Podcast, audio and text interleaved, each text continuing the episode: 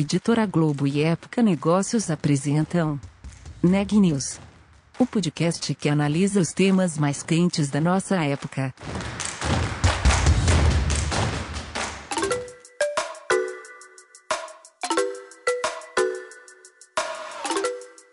Olá, eu sou Louise Bragado da Época Negócios e você está ouvindo mais um episódio do Neg News, nossa série de podcast sobre como navegar e liderar em tempos de incerteza.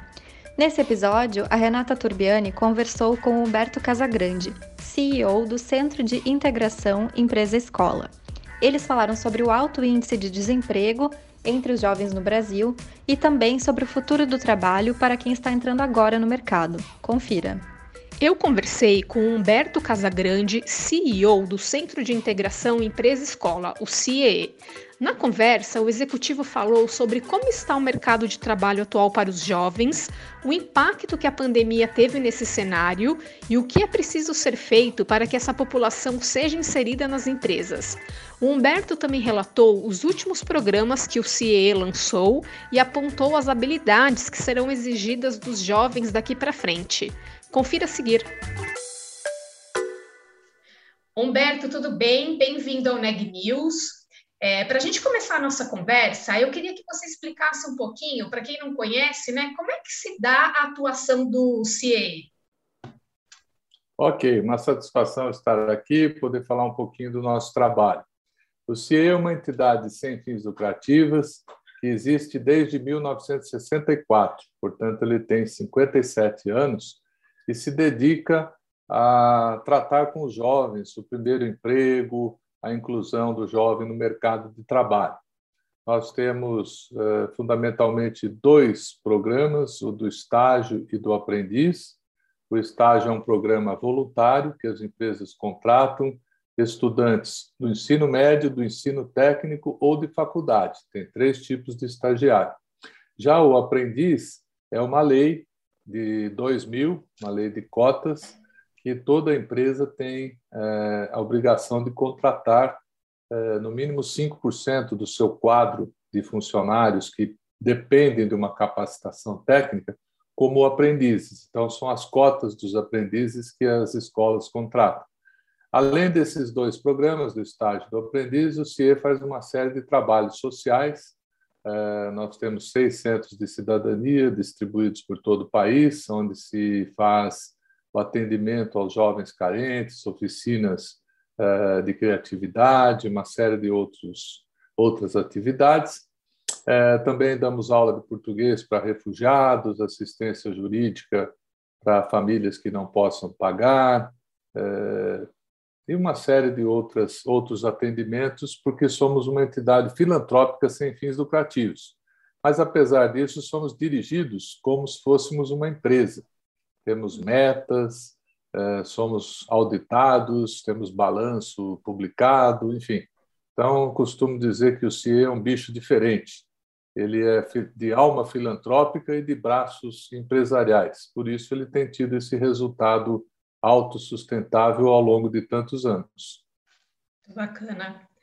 É, o mercado de trabalho para os estagiários, para os jovens, né, para os aprendizes, já vinha em crise mesmo antes da pandemia.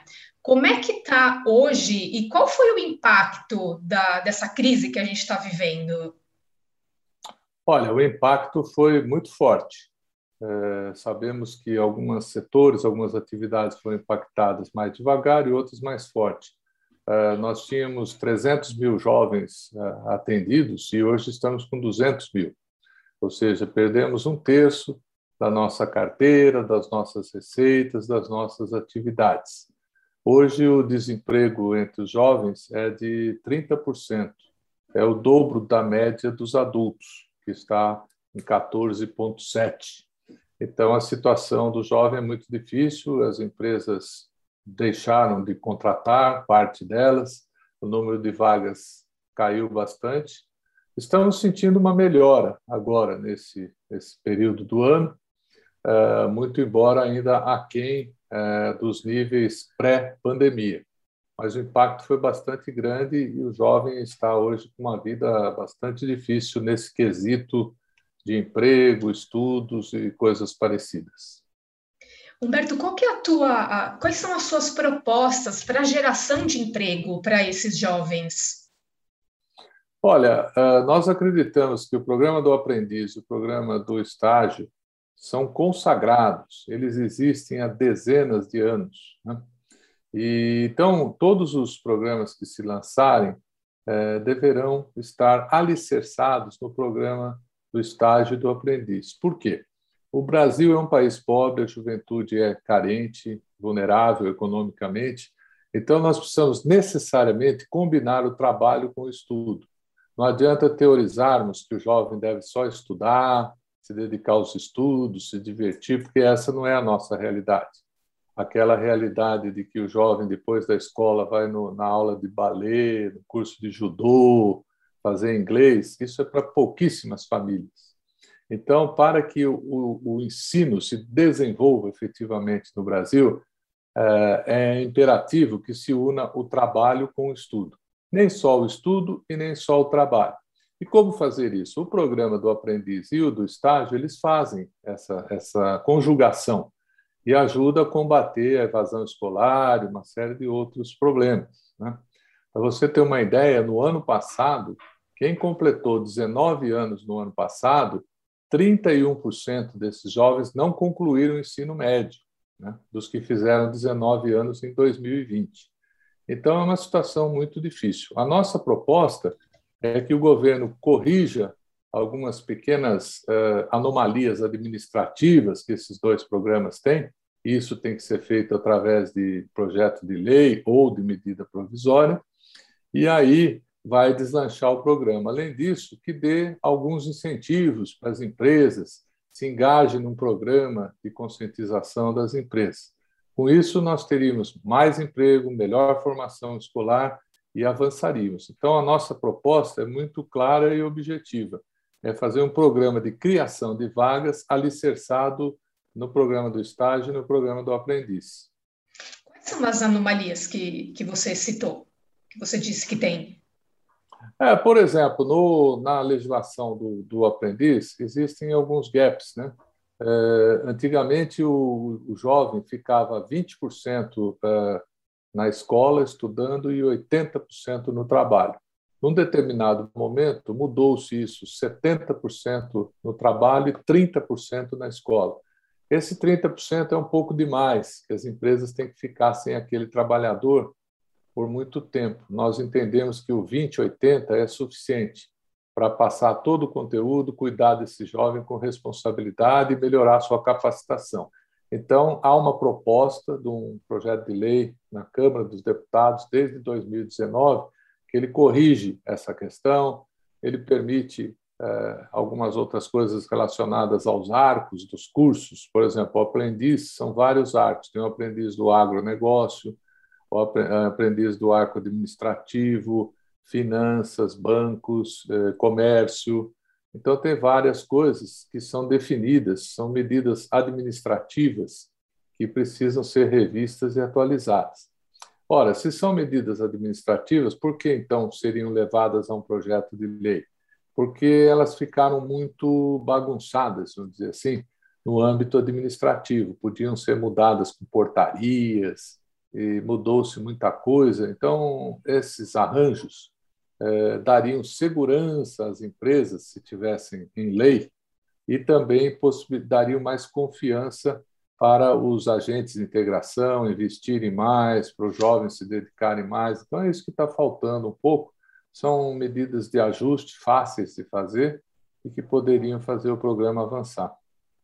Falando sobre as empresas, é, quais são os desafios para a contratação desse, desses jovens e os benefícios que traz a entrada deles na, né, nas organizações? Bom, as empresas precisariam é, olhar para essa contratação de jovens não como um encargo legal, uma cota de aprendiz, ou um encargo legal para contratar estagiários ou qualquer coisa disso Antes de mais nada, contratar um jovem é um bom negócio. O jovem traz para dentro da empresa essa nova realidade do mundo de hoje. É, a facilidade do manuseio com os meios digitais e eletrônicos, a nova linguagem, que a população usa, o novo comportamento do consumidor, a nova forma de ser da juventude, aliada com um entusiasmo e uma vontade muito grande, que quando esse jovem ganha uma oportunidade, ele se agarra a ela e tem um desempenho muito bom. Então, se as empresas passarem a, a enxergar a questão do jovem a partir uh, dessa ótica, vão ter um poderoso instrumento de recursos humanos para recrutar pessoas e fazer. No momento que as empresas enxergarem isso, e já estão enxergando, uh, começando a enxergar, digamos assim, elas vão ter mais interesse na contratação desses jovens. Então, o desafio das empresas é receber esses jovens e conseguir tirar o maior proveito possível deles. Selecionar bem o jovem, investir nesse jovem e usufruir é, desse benefício de trazer para dentro de casa uma mão de obra bem interessada, bem capacitada, arrumada, para que venha a assumir os cargos é, necessários dentro da empresa. Você comentou um pouco antes que a pandemia impactou também no próprio no negócio do CIE, né? É, como é que vocês se adaptaram a esse momento e também foi preciso desenvolver novas estratégias para para continuar o treinamento dos jovens, para continuar esse relacionamento com a empresa? O que, que vocês tiveram de novidade nesse período? Olha, nós tivemos que fazer um sacrifício muito grande, porque o CIE é uma entidade independente. Nós não recebemos verba de governo, eh, não somos ligados ao sistema S e não recebemos doações. Então, o CIE vive do seu próprio trabalho. Ao selecionar esses jovens, eh, nós recebemos uma contribuição institucional das empresas, né, uma, que é uma espécie de uma taxa, pela, pela administração daquele contrato, pela gestão daquele contrato. E é disso que nós vivemos. É, há que se reconhecer que nós temos imunidade tributária, que também ajuda bastante. É, então, no momento que, juntando a nossa imunidade tributária mais essas contribuições institucionais que nós recebemos, é disso que o CIE vive. No momento que nós somos tão impactados, como eu mencionei, nossas receitas caíram bastante. Aí nós tivemos que fazer uso da medida provisória que prevê redução de jornada de trabalho. Nós temos mais de 2 mil funcionários instalados, é, distribuídos pelo Brasil todo. Né? Então, fizemos redução de jornada de trabalho, adotamos o home office, eh, renegociamos aluguéis, fornecedores, fizemos um grande ajuste né, de custos e agora estamos olhando para frente, para o futuro, porque o que nos angustia é, é a fila que nós temos para atender. É, 1 milhão 750 mil jovens estão na fila do CIE procurando uma vaga de estagiário e aprendiz. E a gente atende atualmente 200 mil. Então, a gente consegue atender pouco mais de 10% da demanda. E isso é bastante difícil para nós. Nós gostaríamos de atender a todos. Então, esse é o nosso grande desafio. E aí vocês tiveram que uh, desenvolver uma série de iniciativas né, para levar tudo para o mundo uh, digital, né?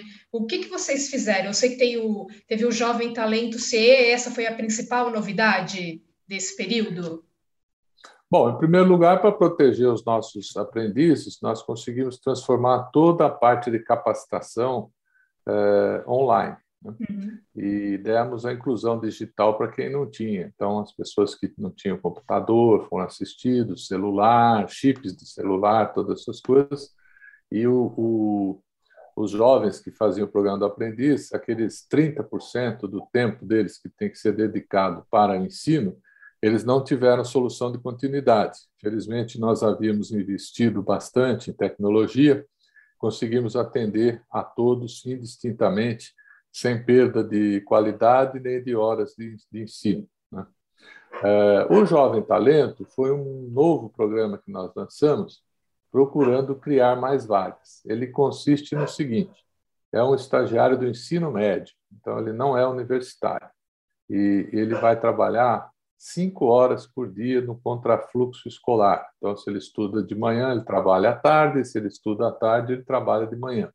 Dessas cinco horas, ele passa uma hora numa sala dentro da empresa fazendo cursos online. O CIE tem 96 cursos é, dos mais diferentes assuntos, desde questão ligar, aprender a lidar com informática, pacote Office, coisas bem objetivas, até coisas como como se comportar, como uh, dress coding, como se vestir, como fazer o seu currículo, uma série de outras uh, atividades ligadas aos chamados soft skills, né?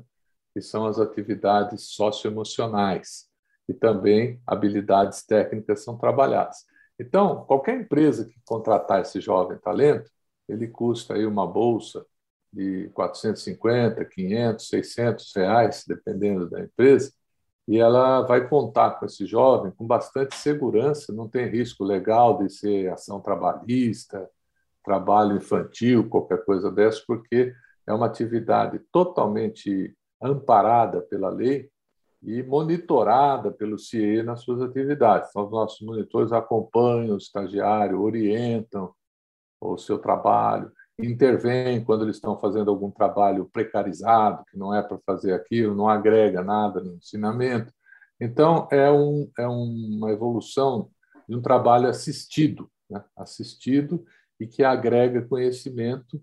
Então, nós lançamos esse jovem talento recentemente, é, felizmente, já estamos aí com 4 mil jovens trabalhando nessa categoria.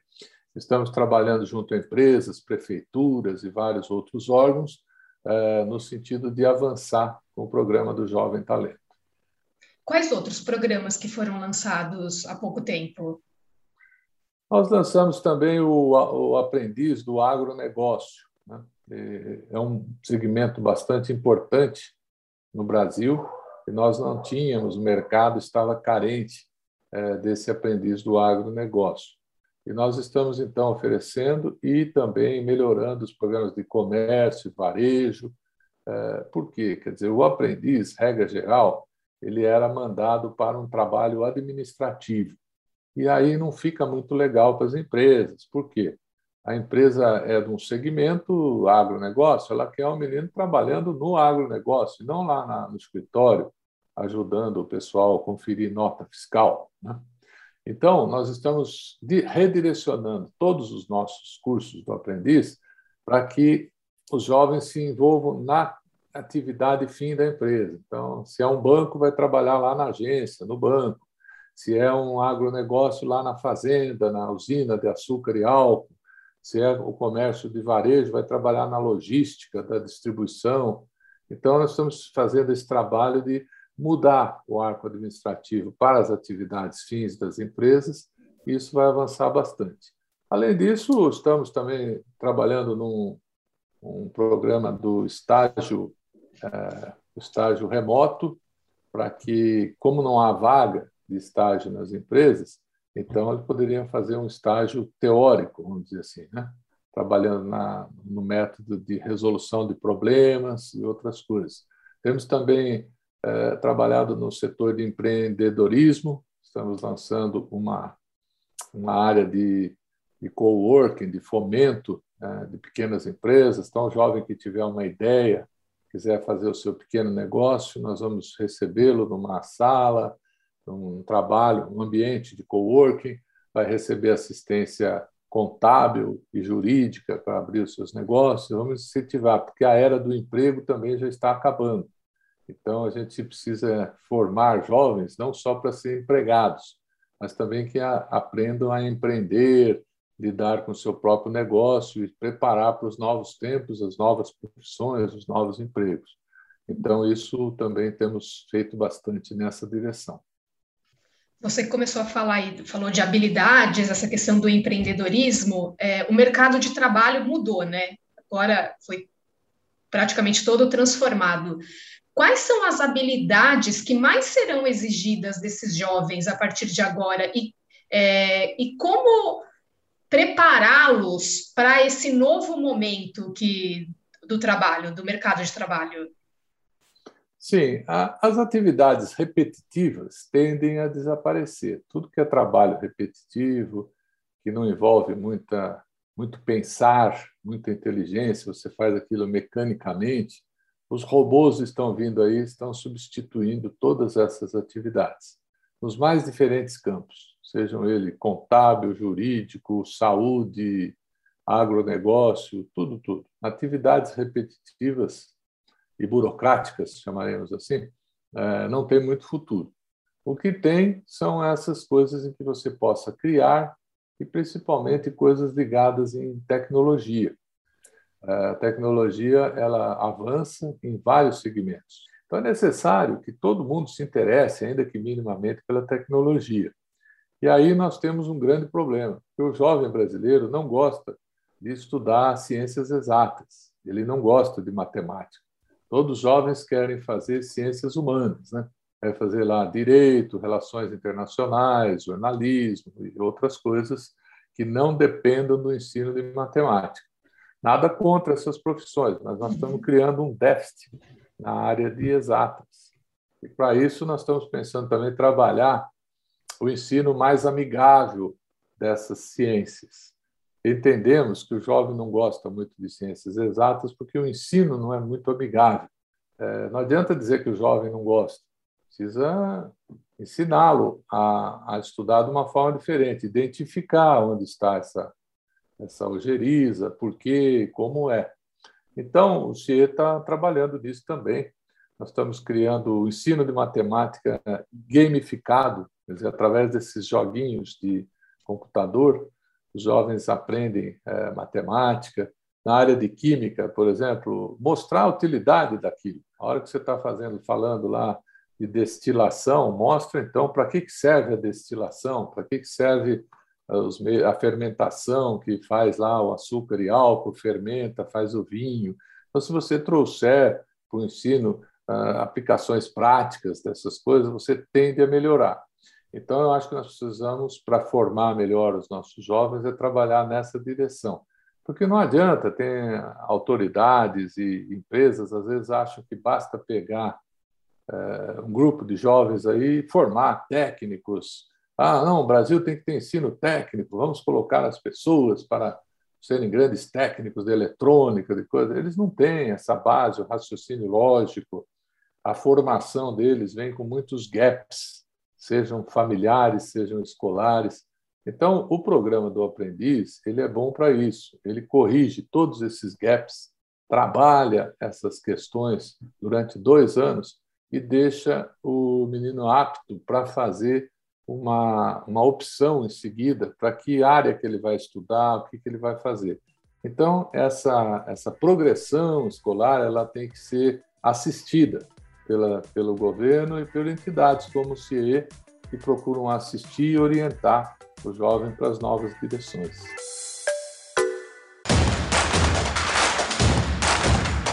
Esse podcast é um oferecimento de Época Negócios. Inspiração para inovar. Não deixe de conferir nossos outros podcasts. Presidente Entrevista Presidente. The Office. E os negócios da nossa época. Ouça, acompanhe, compartilhe. Vamos fazer deste podcast o nosso ponto de encontro.